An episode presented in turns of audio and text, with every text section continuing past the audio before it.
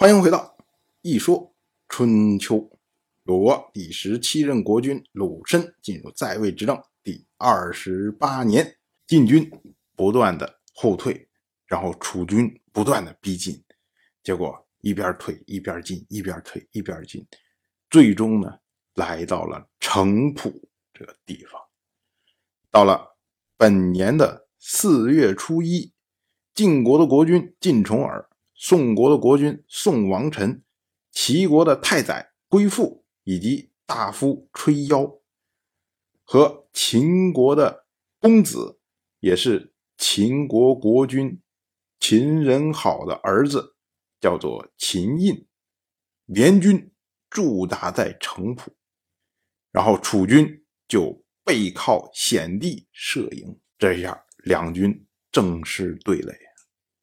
当时呢。金重耳觉得非常的忧虑，听到外面有人在吟诵歌谣，说“原田美美，舍其旧而新事谋”，意思呢就是说休耕的田地野草茂盛，舍弃去年耕种的土地，我们现在开始谋划要耕种它。结果这个歌谣啊。正好打到晋重耳的心坎上，因为晋重耳面临的问题就是这样的问题。以前的晋国是自己独自的发展，和中原这些诸侯啊什么都不接触的。可是如今呢，晋国卷入到了中原争霸之中。对于晋重耳来说，如果能够打败楚国，那么就能够称霸天下，这是前路大开呀！就好像休耕的田地，野草茂盛。但是他需要做的就是舍弃掉以前晋国的孤立主义的政策，然后我开始谋划再开新篇。但是翻过来说，以前的土地是已经有点贫瘠了。但是我撒下去多少种子，能够种出来什么样的粮食，我心里面大致有谱。这些休耕的田地看的是土地肥沃，但是你真的去种的时候，你撒下去多少种子，能种出来多少粮食，这个心里面没谱啊。如果打赢了楚国，那当然称霸天下，这是好事儿。可是如果打输了怎么办呢？所以晋重耳在犹豫不决呀，到底要不要开战？这个时候啊，他的舅舅胡延就出来劝他。胡延说：“啊，打吧，到这个程度了，不打也得打呀。说如果我们打胜了，就一定能够得到诸侯的支持，能够做到天下的霸主。可是如果打不胜，我们晋国表里山河，足以自保。”我们怕什么呀？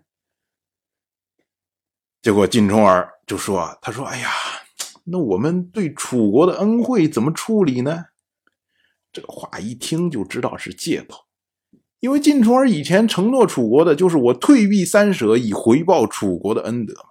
如今已经退避了三舍了，这个恩德呀，按道理说已经回报了，你再提恩德这个事情啊。这只是因为晋重耳自己内心挣扎，所以拿这个东西当挡箭牌来说话。